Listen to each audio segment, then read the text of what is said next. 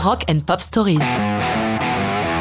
The Killers, All the Things That I've Done, 2004. Étrange pour un groupe originaire de Las Vegas d'obtenir son succès via l'Angleterre. Mais, comme chacun le sait, nul n'est prophète en son pays. Pourquoi le Royaume-Uni? D'abord parce qu'aucun label américain n'a daigné s'intéresser à eux, tandis qu'ils ont tapé dans l'œil, et surtout dans l'oreille, du Britannique Alex Gilbert, directeur artistique indépendant, qui retraverse l'Atlantique avec leur bande démo de 5 titres. Il convainc suffisamment le label Lizard King Records pour qu'il les signe en juillet 2003. Parmi les chansons qui vont constituer Hot Fuzz, leur premier album, All the Things That I've Done. Elle est inspirée au leader des Killers, Brandon Flowers, principal songwriter du groupe, par sa rencontre avec Mac Pinfield, ancien DJ et VJ de MTV, devenu vice-président de Columbia Records. Pinfield s'est penché sur le cas des soldats américains revenus blessés de la guerre d'Irak ou souffrant de troubles post-traumatiques.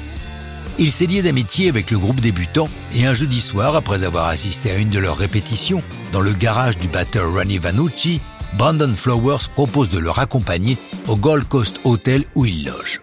Les deux hommes s'installent au bar de l'hôtel. C'est là que Matt Pinfield, qui a un peu le moral en berne suite à un divorce douloureux, se confie à Flowers, lui racontant tout ce qu'il sait des souffrances des vétérans qu'il vient de rencontrer.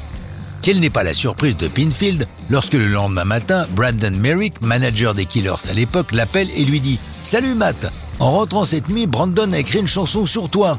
Et la phrase I've got soul but I'm not a soldier concerne directement ton travail avec les vétérans. Une fois le succès venu, cette phrase sera systématiquement reprise en chœur par les fans qui en font leur hymne. De l'aveu même de Flowers, l'autre inspiration de cette chanson est Lou Reed, frisant même l'imitation lorsqu'il chante dans le refrain la phrase Gotta help me out.